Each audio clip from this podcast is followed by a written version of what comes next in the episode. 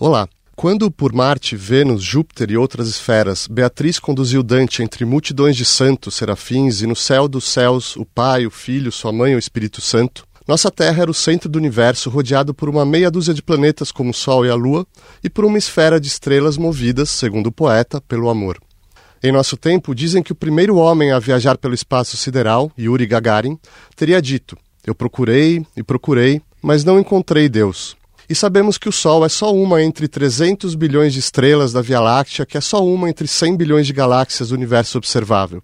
Se 1% dos planetas for habitável, os potenciais abrigos para a vida podem exceder a 1 trilhão de bilhões. Não é natural, disse 400 anos antes de Cristo o grego Metrodoros, num grande campo ter apenas uma espiga de trigo, e no universo infinito somente um mundo com seres vivos. Cabeças como Kepler, Kant, Churchill, Carl Sagan ou Stephen Hawking pensavam o mesmo. Mas indiferente a tantas vozes e cifras, perdura o paradoxo. Onde estão eles? E perduram os enigmas. Por mais escassez que sugira o mantra da NASA, siga a água, a molécula de H2O é a segunda substância mais detectada no universo e é em geral encontrada em lugares hostis à vida. O carbono é o quarto átomo em abundância cósmica e cerca de 30% da massa da poeira entre as estrelas é de matéria orgânica. Por outro lado, das dezenas de elementos da tabela periódica, apenas cinco hidrogênio, nitrogênio, fósforo, oxigênio e enxofre constituem com o carbono 99% de toda a matéria viva. De resto, sequer sabemos ao certo o que estamos procurando. Nada pode ser mais familiar que a vida. Mas o que é? Como começou? Só sabemos que em algum momento alguma coisa surgiu da sopa química e passou a gerar filhos, e aqui estamos nós. E além de nós, onde a especulação termina e as evidências começam, o que temos é igual a zero. Talvez pelo mistério da vida no nosso mundo e certamente pela aparente ausência dela além dele, a astrobiologia já foi chamada a ciência sem objeto. Mas seu objeto, se existir, será seguramente a experiência mais excitante e amedrontadora da história universal e, se não, deixará para sempre uma questão devoradora à humanidade. Estaremos sós? A ideia de supercivilizações intergalácticas e criaturas bizarras é tão sedutora para alguns cientistas como é para os ficcionistas. Mas e se não for o caso? E se a vida de um universo que há 13 bilhões de anos se propaga no nada por bilhões de trilhões de zilhões de quilômetros estiver toda concentrada num pontinho azul e verde que é o nosso mundo? Ambas as hipóteses são fascinantes e uma responsabilidade tremenda. Caberia ao ser humano encher o universo de vida? E se já estiver cheio, conseguiremos nos comunicar e conviver com outros seres vivos? E se aniquilarmos em nosso planeta a única vida que existe, devolvendo o universo ao silêncio sem fim? Para discutir a vida extraterrestre, convidamos Amanda Bendia, doutora em microbiologia pela Universidade de São Paulo, Douglas Galante, pesquisador de astrobiologia e ciências planetárias do Laboratório Nacional de Luz, Synchrotron, e Ivan Lima, cientista do Blue Marble Space Institute of Science. Amanda Bendia, você pode nos apresentar quais são as hipóteses mais prováveis para o surgimento da vida? É, então, existem algumas hipóteses sobre o surgimento da vida no nosso planeta, mas nenhuma é totalmente aceita ainda.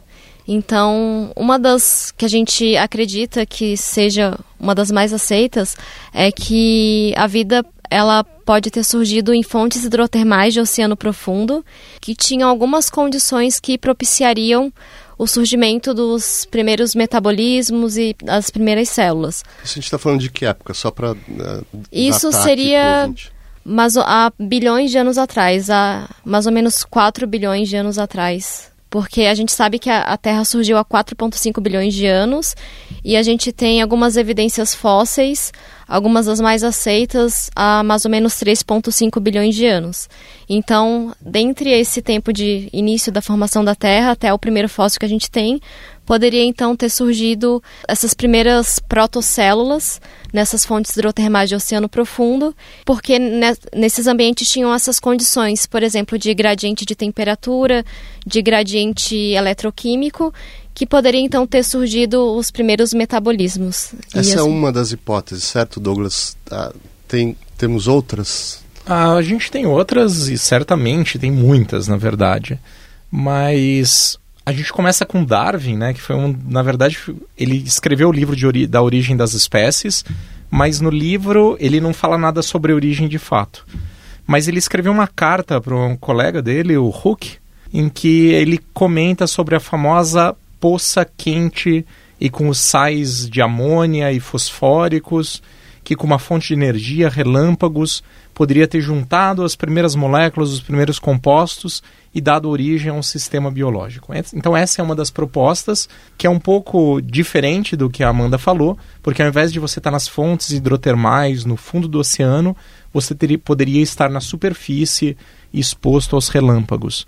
E foi baseado nessa proposta que o Miller, Urey, Urey e eu esqueci o nome do grego, do ah, russo, Oparin. do Oparin, fizeram a proposta de um ar arcabouço químico, ou seja, de quais reações químicas poderiam acontecer naquelas condições e realmente e realizar em laboratório experimentos mostrando que realmente em condições pré-bióticas de uma poça quente dado uma fonte de energia a partir de relâmpagos, essas moléculas, esses compostos poderiam se organizar e formar moléculas mais complexas, como açúcares e aminoácidos, e a partir daí como que esses açúcares e aminoácidos poderiam se reunir é, e formar protocélulas e depois células. Então seria uma outra ideia é um pouquinho diferente das fontes hidrotermais.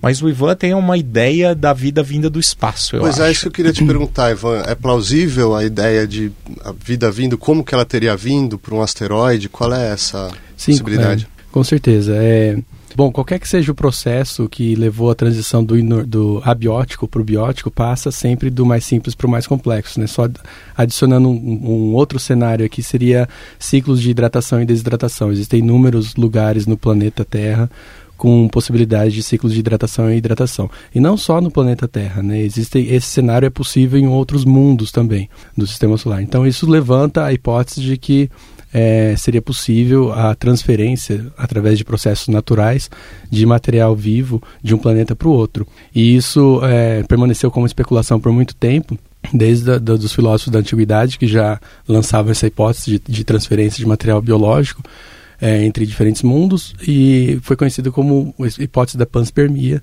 significa é, vida em, todos, em todo, todo o universo. E só recentemente que a gente teve tecnologia é, para investigar essa questão com método científico, através de experimentos mesmo. E esses experimentos revelam que muitas formas de vida que a gente conhece aqui resistem aos processos envolvidos é, nessa, nessa, nessa transferência, né, que seria basicamente um impacto num planeta, um período de exposição no meio interplanetário muito longo, de milhões de anos, então exposto às condições do espaço, baixa temperatura, vácuo e alta radiação, e o processo de entrada no planeta, né, um impacto de, de, de entrada no planeta. Então, é, essa versão é conhecida como litopanspermia, né, então é, imprime esse, essa característica geológica, né, então que é, material biológico poderia ser transferido através de rochas, né, mecanismos naturais. Então é uma hipótese hoje em dia bastante plausível, vários experimentos demonstram a viabilidade dessa hipótese, mas é uma coisa que é, é difícil saber se realmente aconteceu. O que a gente pode afirmar é que é um cenário bastante plausível. Qual é, se vocês puderem explicar para o ouvinte, a importância do carbono nesse processo, nessa na formação dessas, dessas primeiras substâncias uh, microbióticas? Sim. Amanda? É, bom, então a gente sabe que qualquer organismo, qualquer ser vivo é composto por o que é chamado de biomoléculas.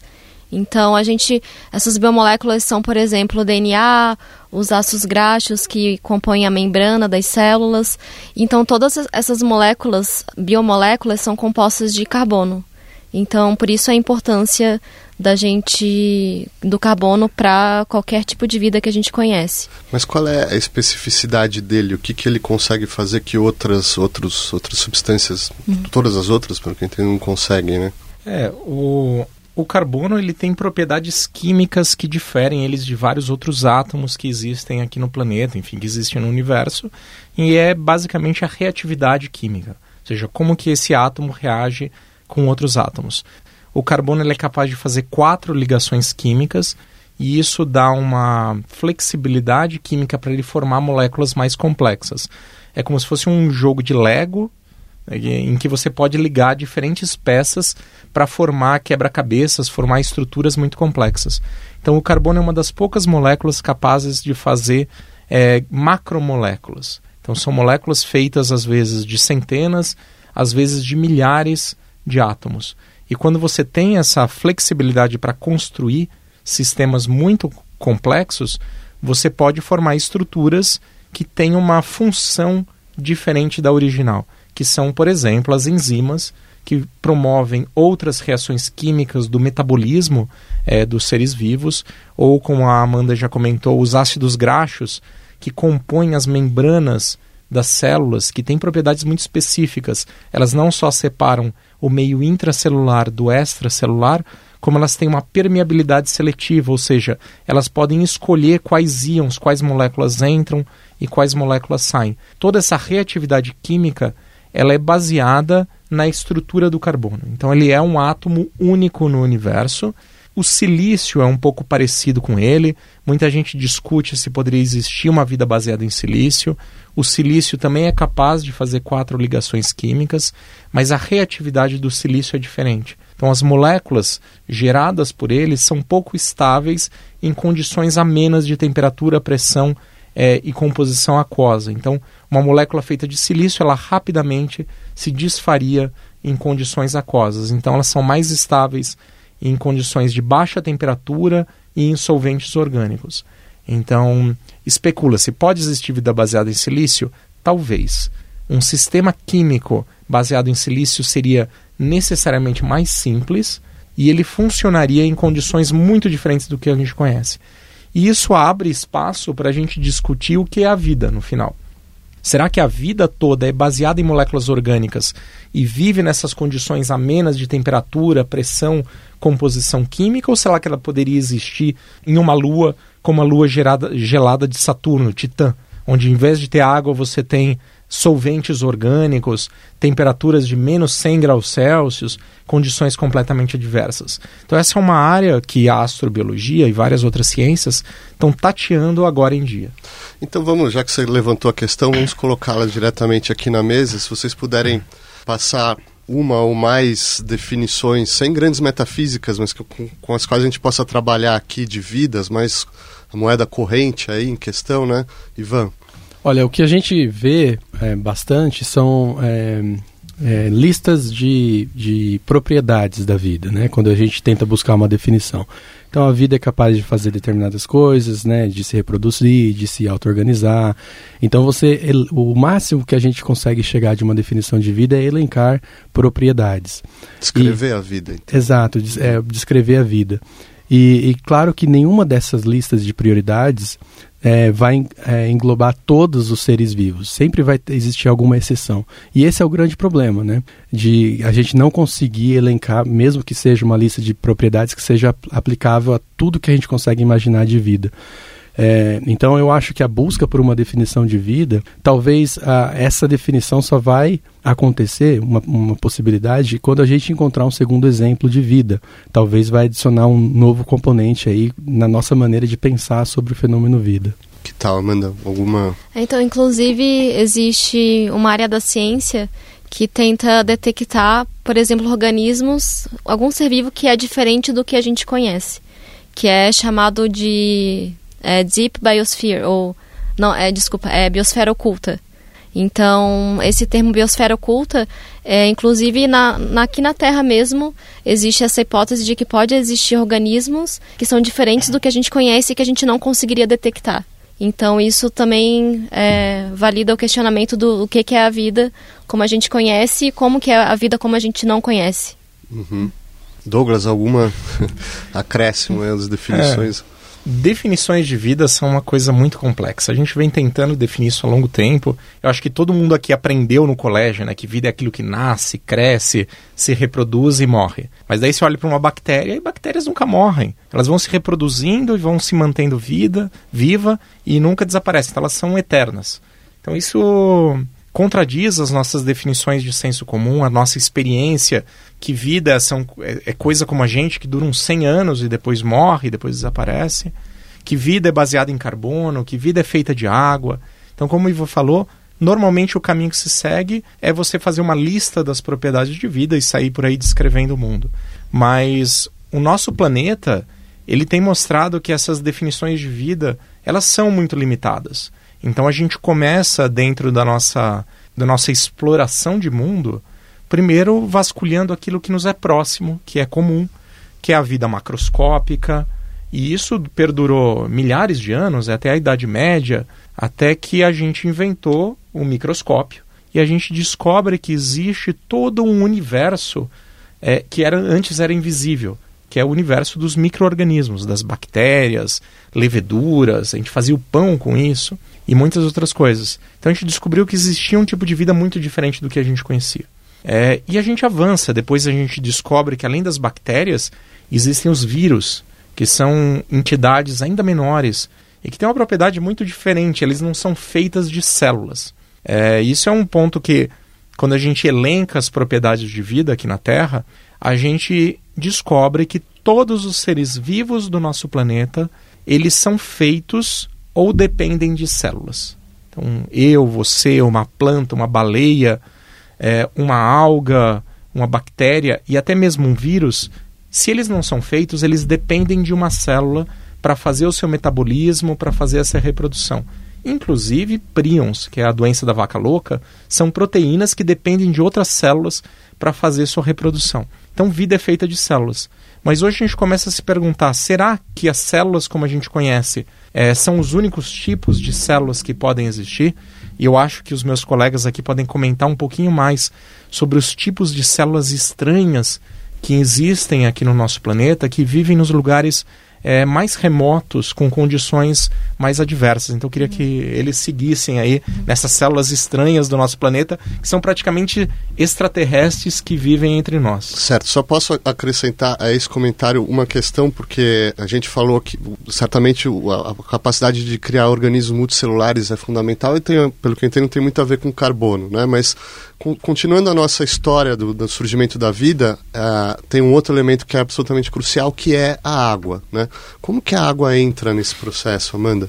Então, qualquer tipo de vida que a gente conhece necessita de água no estado líquido. Então, a gente sabe que isso é um limite para a vida Inclusive, quando a gente discute, que nem o Douglas estava falando sobre esses organismos que vivem em condições mais extremas possíveis, por mais extremas que sejam essas condições, a gente sabe que só é possível eles é, sobreviverem se tiver água no estado líquido. Então, a água é essencial para qualquer tipo de vida como a gente conhece. Ivan, como que nessa interação da água com, com substâncias orgânicas, o carbono, a, a, formação dos organismos multicelulares, como que vai se formando o que a gente entende pela, pela biosfera, quer dizer, esse grande, essa grande esfera, esse círculo de vida que nos envolve a todos?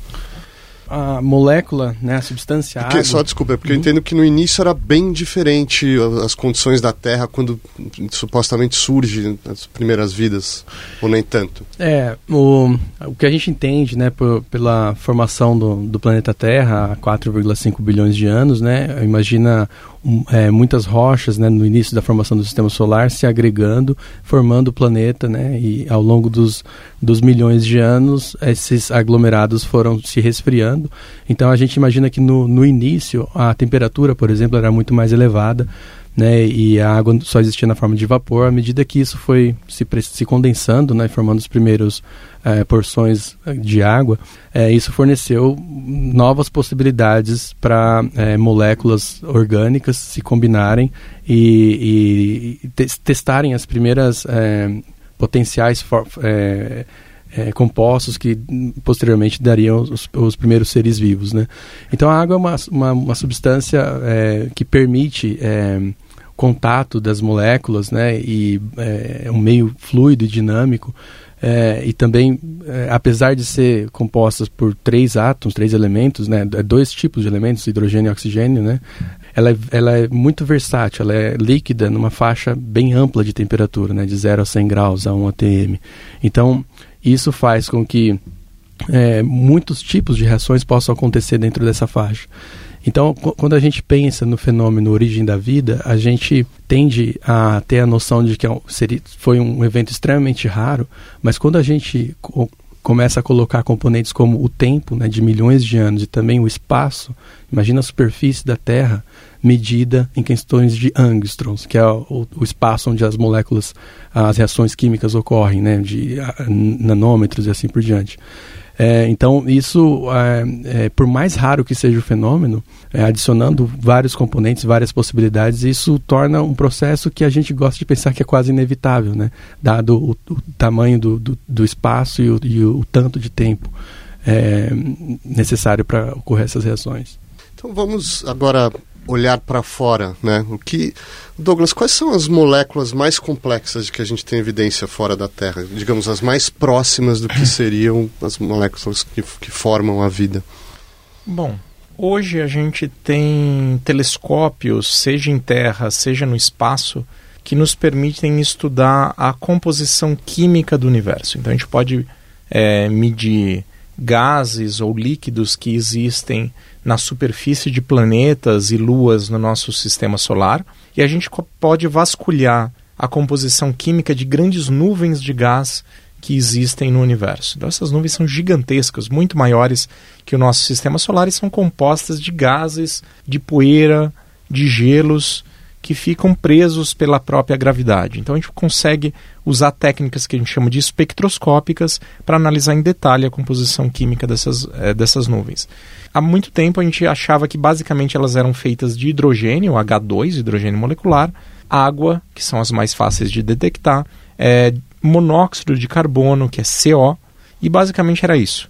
Mas com o avanço das técnicas espectroscópicas, outras moléculas começaram a ser detectadas.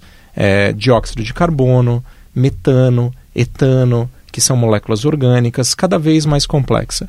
Hoje, essa lista de moléculas já encontradas é gigantesca. Gigantesca, quando eu digo, é centenas de moléculas que já foram medidas.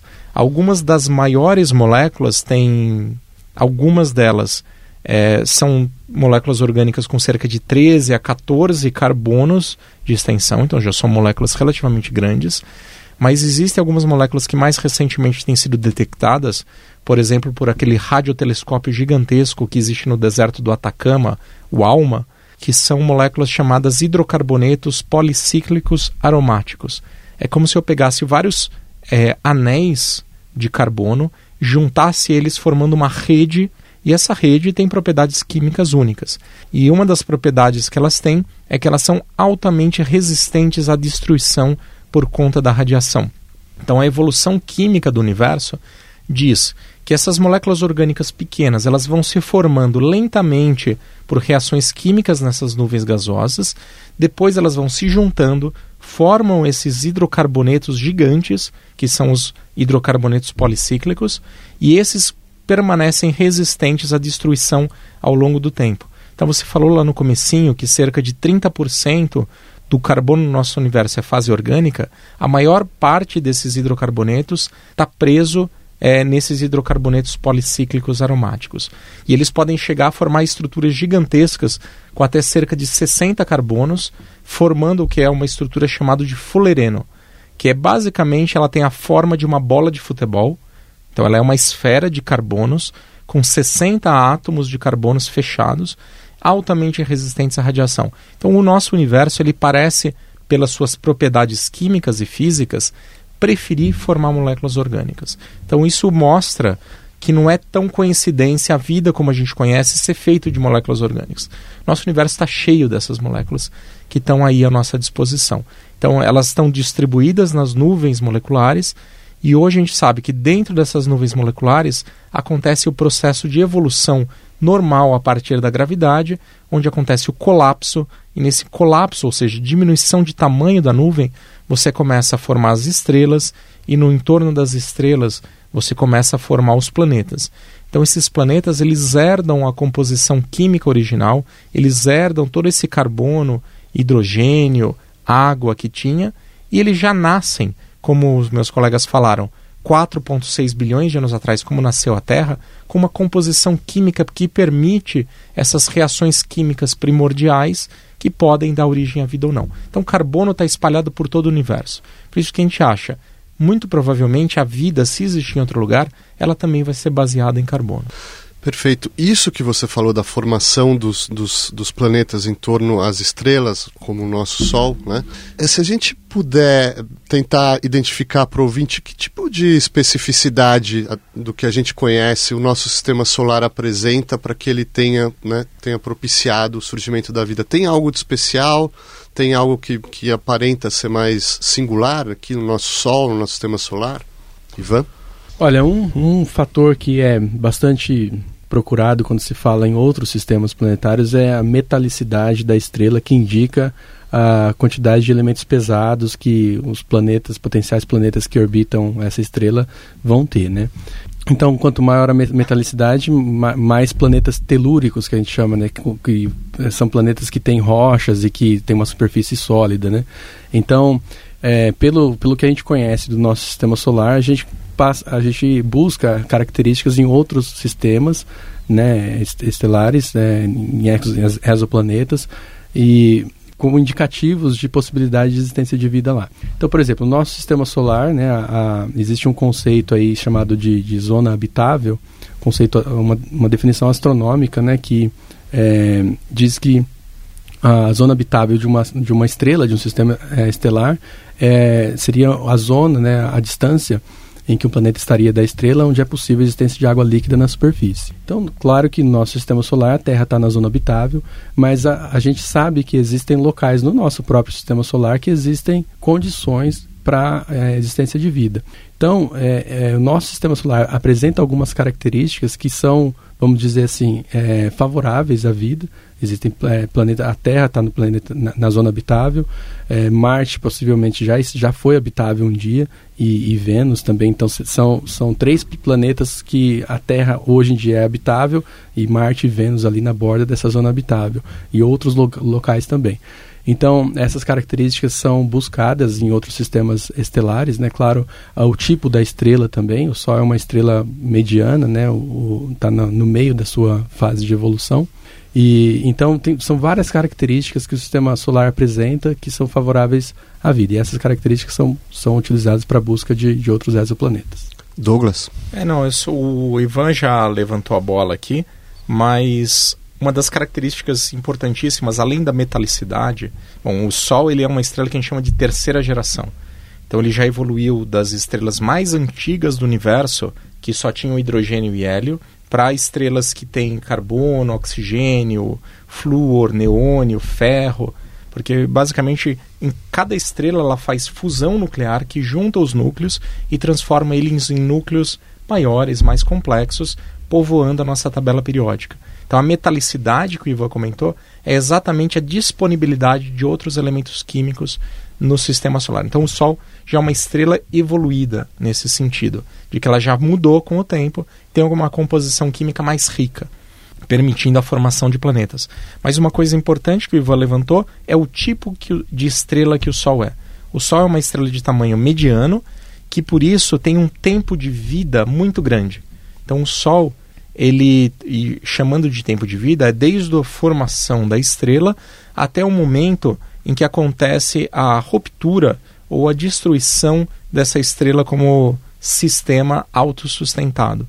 Então o Sol ele deve durar por cerca de 10 bilhões de anos. Então ele foi formado mais ou menos junto com a Terra, 4,5, 4,6 bilhões de anos atrás. Ele está mais ou menos na metade da vida é, da estrela. E a gente acredita que isso é importante porque dá tempo suficiente para os planetas em volta se formarem e evoluírem ao ponto de acumularem água, terem condições amenas de temperatura, como o Ivan falou, para eles se localizarem na zona de habitabilidade, que é essa zona adequada, e então a vida, talvez, quem sabe, surgir ali naquelas condições. Então o tempo, a gente acredita que é uma característica essencial.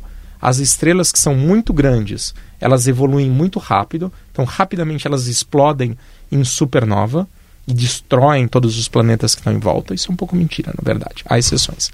E há estrelas que são muito pequenas e que têm uma evolução muito lenta, uma produção de energia muito, muito baixa e que talvez não, não produzam as condições necessárias para a habitabilidade. Então existe aí uma zona ideal de tipo de estrela que pode permitir a vida. E é esse tipo de estrela que a gente passa a procurar fora do sistema solar para ser mais provável de ter condições de habitabilidade e talvez abrigar a vida. Perfeito. Amanda, sempre ainda no nosso sistema solar, o que, que a gente tem de evidências até agora sobre possível presença de vida em outros planetas e, e quais são as expectativas aí para as buscas que estão se fazendo em, em planetas do nosso sistema solar?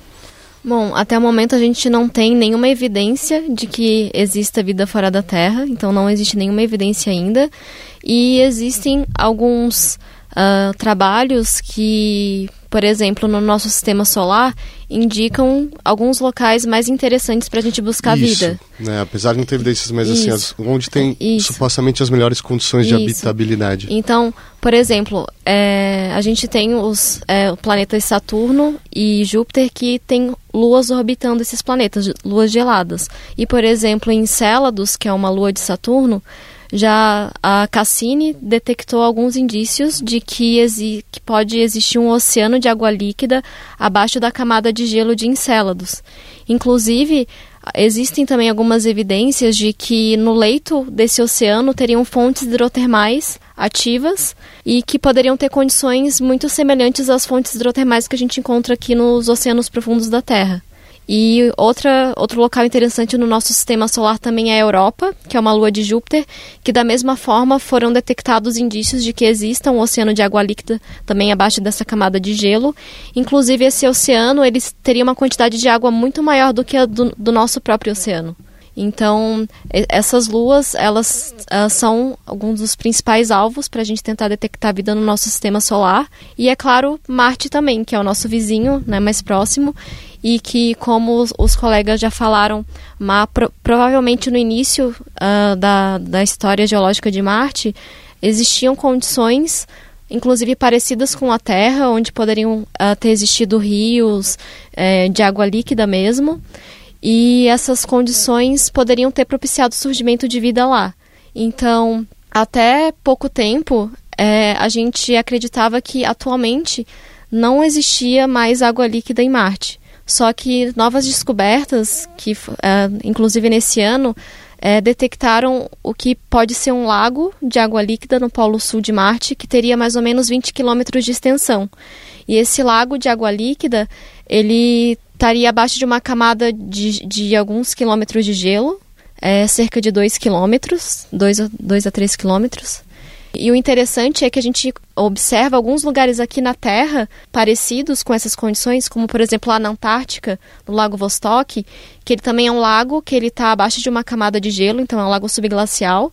O legal é que a gente aqui na Terra encontra vida sobrevivendo nessas condições tão inóspitas. Então aí com o surgimento dessa descoberta aí de, desse provável lago que, que existe em Marte, desse lago de água líquida, então surgiu uh, ainda mais essa discussão da comunidade científica de então é realmente buscar vida não só uma, um índice de vida passada em Marte, mas que pode ter vida presente nessas condições em que exista água líquida, por exemplo, nesse lago de Marte. Deixa eu perguntar uma coisa. É, supondo que exista, então, que tenha surgido vida em algum outro lugar, ela seguiria as, as, as leis tais como a gente conhece a, a, na nossa vida, por exemplo, a, a seleção natural, né, a teoria da evolução. Isso seria, seria universal ou poderia ser diferente?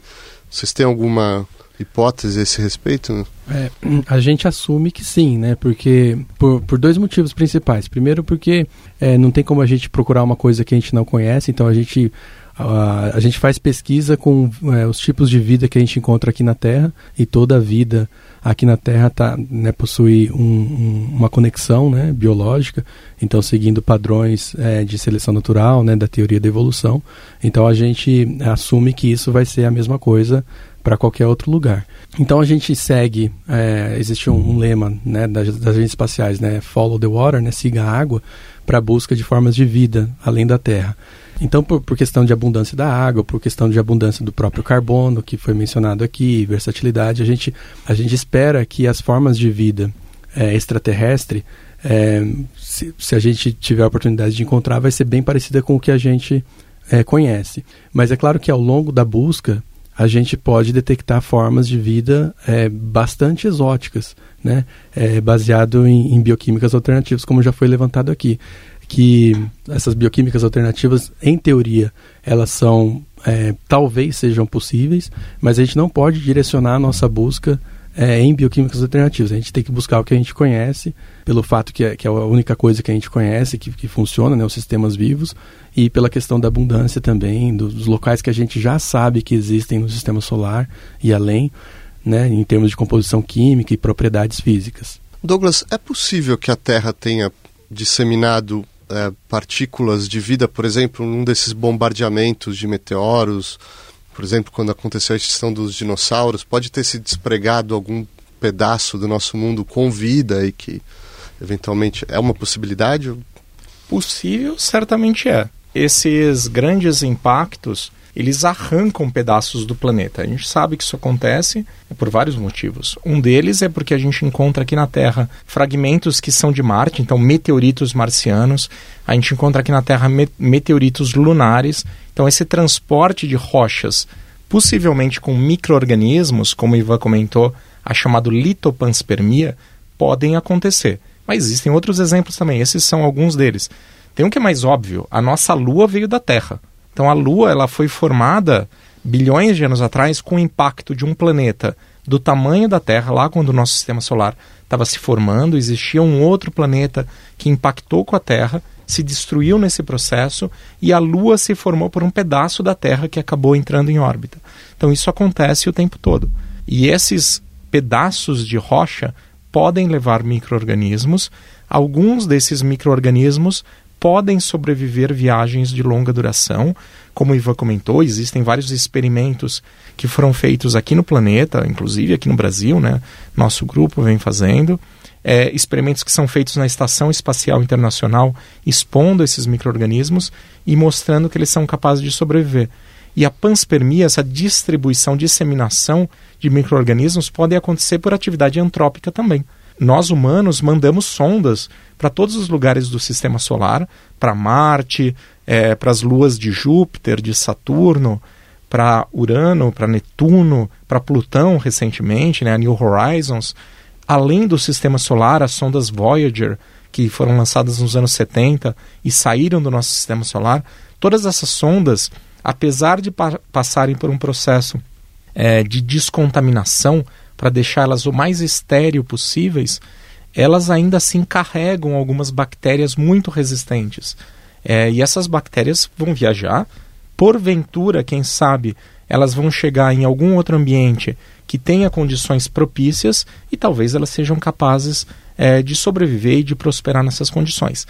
Isso é improvável, porque poucas bactérias viajam numa viagem, vão numa, são capazes de viajar e sobreviver numa dessas, numa dessas naves. É, as chances de chegarem em, condições, em regiões habitáveis também é pequena. As chances de sobreviverem e prosperarem também é pequena, porque são poucas células, elas normalmente são de bactérias todas muito parecidas, então elas dificilmente vão formar um ecossistema. Mas é um fato, essa distribuição da vida deve estar acontecendo. Quem sabe algum dia essa nossa sonda Voyager ela vai chegar numa, é, num sistema planetário muito distante daqui, vai ser coletada por uma outra civilização, quem sabe isso existe, e o DNA dessas bactérias talvez esteja lá e eles consigam estudar o tipo de vida que existe aqui no nosso planeta. Então são possibilidades. Cientificamente, o que vem sendo feito? A gente vem tentando estudar essa possibilidade da vida estar tá saindo. Existe um experimento japonês na Estação Espacial Internacional, o experimento Tampopo, que procura estudar, coletar exatamente partículas terrestres que tenham DNA, que tenham seres vivos que estão sendo jogados para fora é, o tempo todo. Então a gente acha que é possível, a gente sabe que esse processo de lançamento de rochas acontece, mas a gente nunca mediu isso. Então a gente está tentando medir hoje, mas é altamente provável. Ótimo. Que bom que você falou sobre civilizações, porque eu acho que a gente não pode mais retardar a satisfazer a expectativa do ouvinte. É, nós estávamos falando até agora de substâncias microbióticas, a vida na sua forma mais primitiva, mas Amanda, vamos dar um salto lá para frente e especular sobre vida inteligente. Que tipo de evidências uh, nós estamos buscando de vida inteligente no universo? Bom, é, em relação à vida inteligente, é uma discussão é muito importante porque a gente tem que saber como que seria a linguagem de uma outra civilização e como que a gente poderia detectar essa linguagem. Precisamente. E, como a gente poderia nos isso, comunicar, isso. comunicar a nossa linguagem. Então, o, o que a gente sabe como uma linguagem universal seria, por exemplo, matemática. Então, existem é, algumas tentativas de comunicação, por exemplo, de em, em equações, em, mas em relação à matemática e, e, por exemplo, a gente tentar detectar é, através de sinais de rádio que poderiam viajar a longas distâncias no espaço. Então a gente tenta detectar a partir desses indícios. Quer dizer, sinais de rádio teriam que ser necessariamente emitidos, é isso, por, por alguém que criou uma, uma tecnologia para os transmitir, é isso? É, então, é, exatamente. Seria, teria que ter uma civilização capaz de desenvolver, desenvolver tecnologia e uma tecnologia que seja capaz de transmitir é, é, sinais de rádio na frequência que a gente consegue ouvir.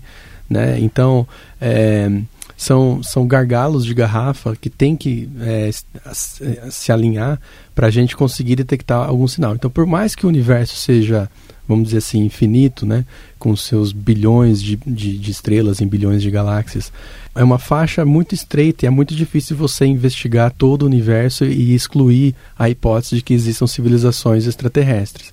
E uma possibilidade né, que, que, que pode existir é que essas, essas civilizações existam, é, que a, a, Via, a Via Láctea, por exemplo, esteja repleta de civilizações, mas que essas civilizações não desenvolveram a tecnologia necessária e também não desenvolveram uh, né, é, essa capacidade de se comunicar em distâncias interestelares. Então, uma possibilidade possível, né, que é uma especulação, mas é que a, é, é, a Via Láctea esteja repleta de civilizações, mas que a gente nunca vai fazer o um contato pelas, pela, pela imensidão cósmica, por um imperativo, por uma propriedade física mesmo da Via Láctea. Né? É, mas é apenas uma possibilidade. A gente está. É, né, não tem como a gente. É, definir, né, é, garantir se existe civilização ou não. A gente se baseia na nossa própria história para tentar inferir é, a possibilidade de existir civilizações. E de nossa parte, Douglas, que tipo de comunicação a gente está tentando? As nossas garrafas que a gente está jogando nesse grande mar cósmico, elas contêm o quê? Bom, eu dei esse exemplo dos aparatos humanos que estão mais longe da Terra, mas as entidades construídas pelos seres humanos mais longe da Terra são as sondas Voyager, Voyager 1, Voyager 1 e 2, que saíram do sistema solar. É, e elas carregam uma mensagem para além do nosso, do nosso sistema solar, que são aqueles dois discos de ouro que foram idealizados, inclusive pelo Carl Sagan, né, que tem uma mensagem para outras civilizações. Então, ele tem imagens de seres humanos e eles têm músicas, sons é, e imagens do nosso planeta para que uma outra civilização entenda um pouco melhor como funciona baseados, como a Amanda falou, em uma linguagem matemática que possa ser compreendida. Então, essa é uma maneira que a gente vem, é, que a gente tentou fazer algum contato. Mas, como o Ivan levantou, existe uma barreira a distância, para começar. A é estrela mais próxima do nosso sistema solar está o quê? Quatro, quatro anos, anos luz, luz, ou seja, demora quatro anos para a luz chegar até lá. Mas o que eu falei é exatamente isso.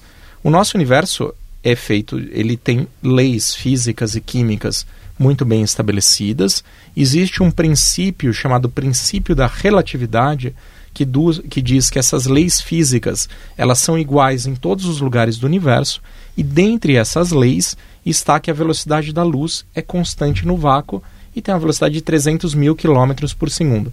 Então não existe nada no nosso universo, até onde a gente conhece, que ultrapasse essa velocidade da luz. Eu tenho um problema, que eu sou tracker, então eu gosto que a Enterprise viaja em dobra espacial, que é além da velocidade da luz, e se eu tivesse essa propriedade, a gente conseguiria é, superar essa barreira, mas a gente não tem. Então a gente, as nossas sondas são em uma velocidade relativamente baixa, é, centésimos da velocidade da luz, mas existe outra é, garrafa que a gente vem lançando já há várias décadas, que são as ondas de rádio. Então, desde que as ondas de rádio foram inventadas aqui no planeta, a gente faz transmissões e essas transmissões elas vazam pela nossa atmosfera e estão viajando aí pelo universo já há dezenas de anos-luz do nosso planeta. Então, quem sabe alguma civilização um dia tem um receptor potente o suficiente para detectar esses sinais de vida, que seriam as ondas de rádio, que é a mesma coisa que a gente vem fazendo, como a Amanda comentou, no projeto SET, que é busca de, de vida inteligente extraterrestre, que procura exatamente esses sinais de rádios de outras civilizações. Então a gente imagina que a melhor maneira de se comunicar se com uma outra civilização, caso ela exista, é por sinais de rádio, porque exatamente eles estão no limite do que a física permite atualmente é, viajar. Em termos de disseminação de vida, Amanda, o que, que a gente tem feito? Existe alguma coisa? O, o, Douglas já comentou que tem sido feito experimentos, mas existe algo mais programático no sentido vamos tentar uh, popular esse universo com vida, distribuir vida por aí, além dos experimentos, mas existe alguma intenção nesse sentido das então, agências eu, responsáveis? Eu acho que, na verdade, o nosso primeiro passo é tentar detectar a vida fora da Terra, porque se a gente começar a disseminar algum tipo de vida, a gente dificilmente talvez seria mais difícil a gente conseguir diferenciar se essa vida foi uma vida disseminada pela gente ou se era uma vida que de fato cresceu em condições fora da Terra. Então, o nosso primeiro passo é realmente tentar detectar algum tipo de vida fora da Terra. E depois, então, para gente, a gente pensar em como poderia disseminar a vida fora da Terra, inclusive, por exemplo, para colonizar Marte e fazer algum tipo de extração mineral utilizando micro-organismos que poderiam é, ajudar uma colonização em Marte. Mas a, o primeiro passo realmente é a gente tentar detectar algum tipo de vida e depois a gente avançaria mais nessa parte de levar organismos da Terra para a exploração espacial.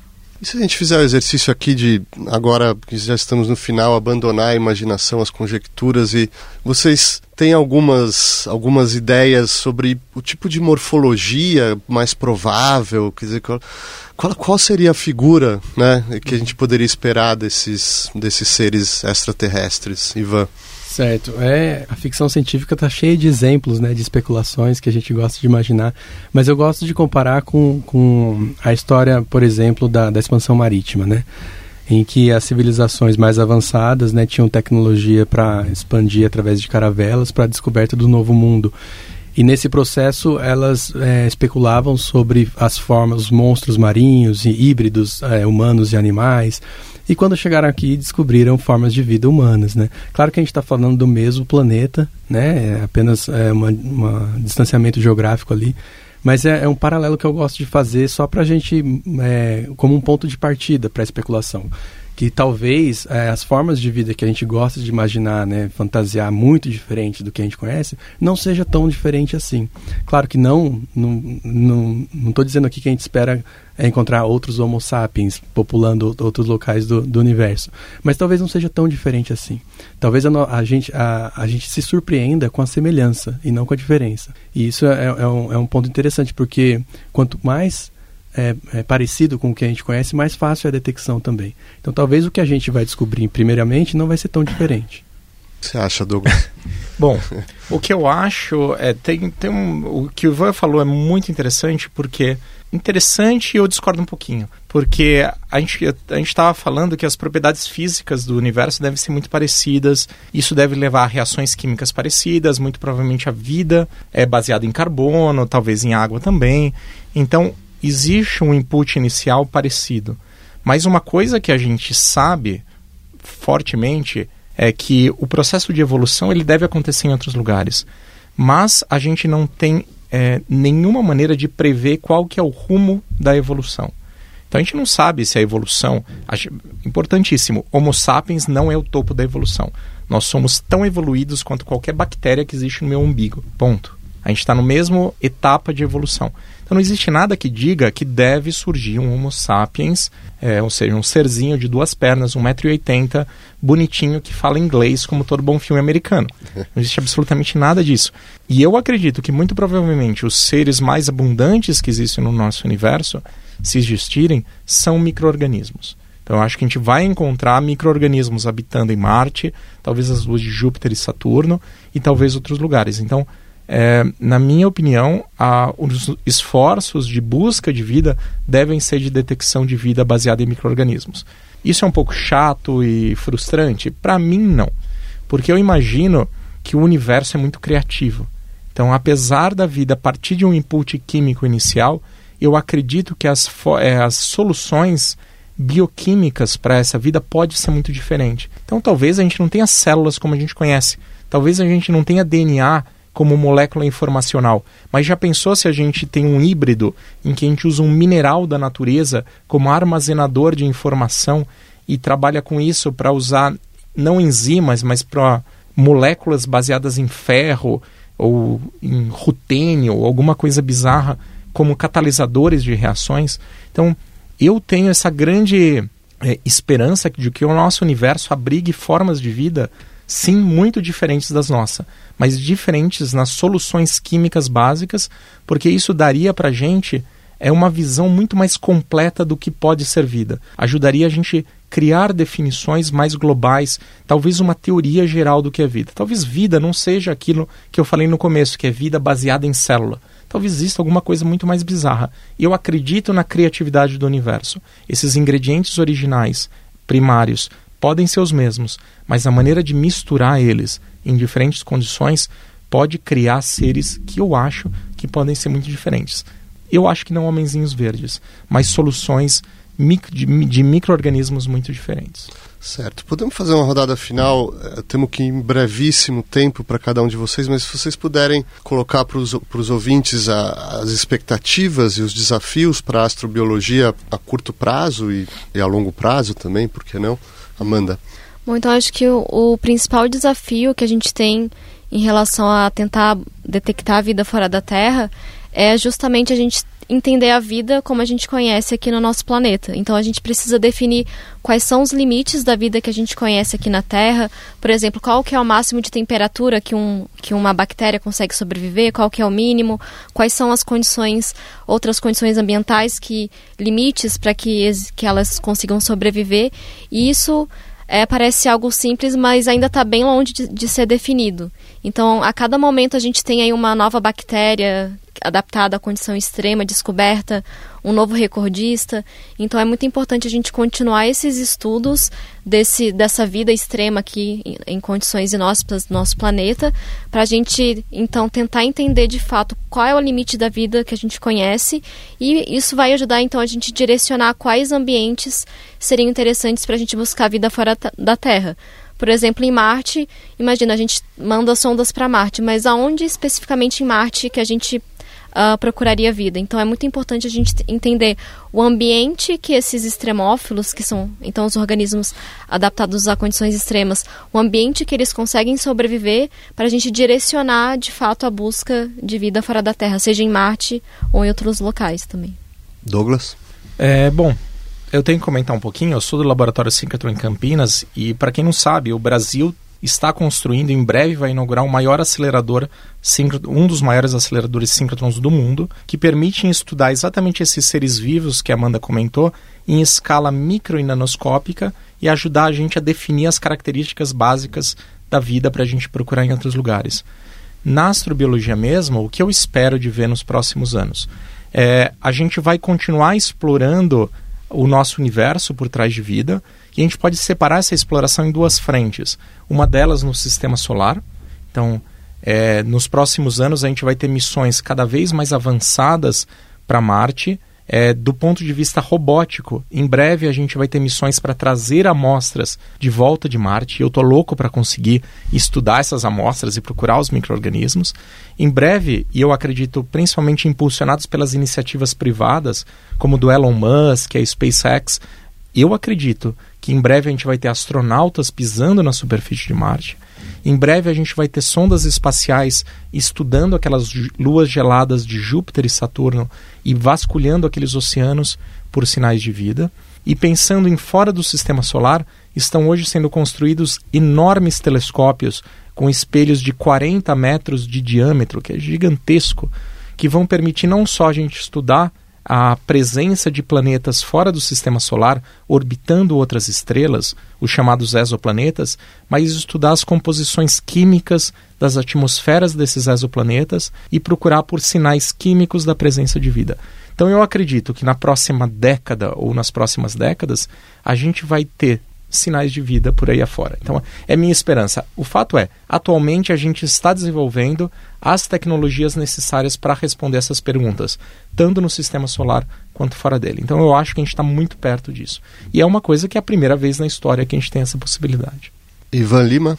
Exatamente. É, é a primeira vez na história da humanidade que a gente tem tecnologia para investigar essas questões, que são as questões mais profundas da curiosidade humana, né, sobre as nossas origens e sobre a, possibilidade de vida extraterrestre, utilizando o método científico. E, e somos privilegiados também por poder é, ter a chance de testemunhar é, descobertas dessa magnitude né, de, de, vida extraterrestre, que eu, eu acredito, eu partilho da, do, do, otimismo né, de poder testemunhar a descoberta de vida extraterrestre e também da expansão da presença humana no sistema solar.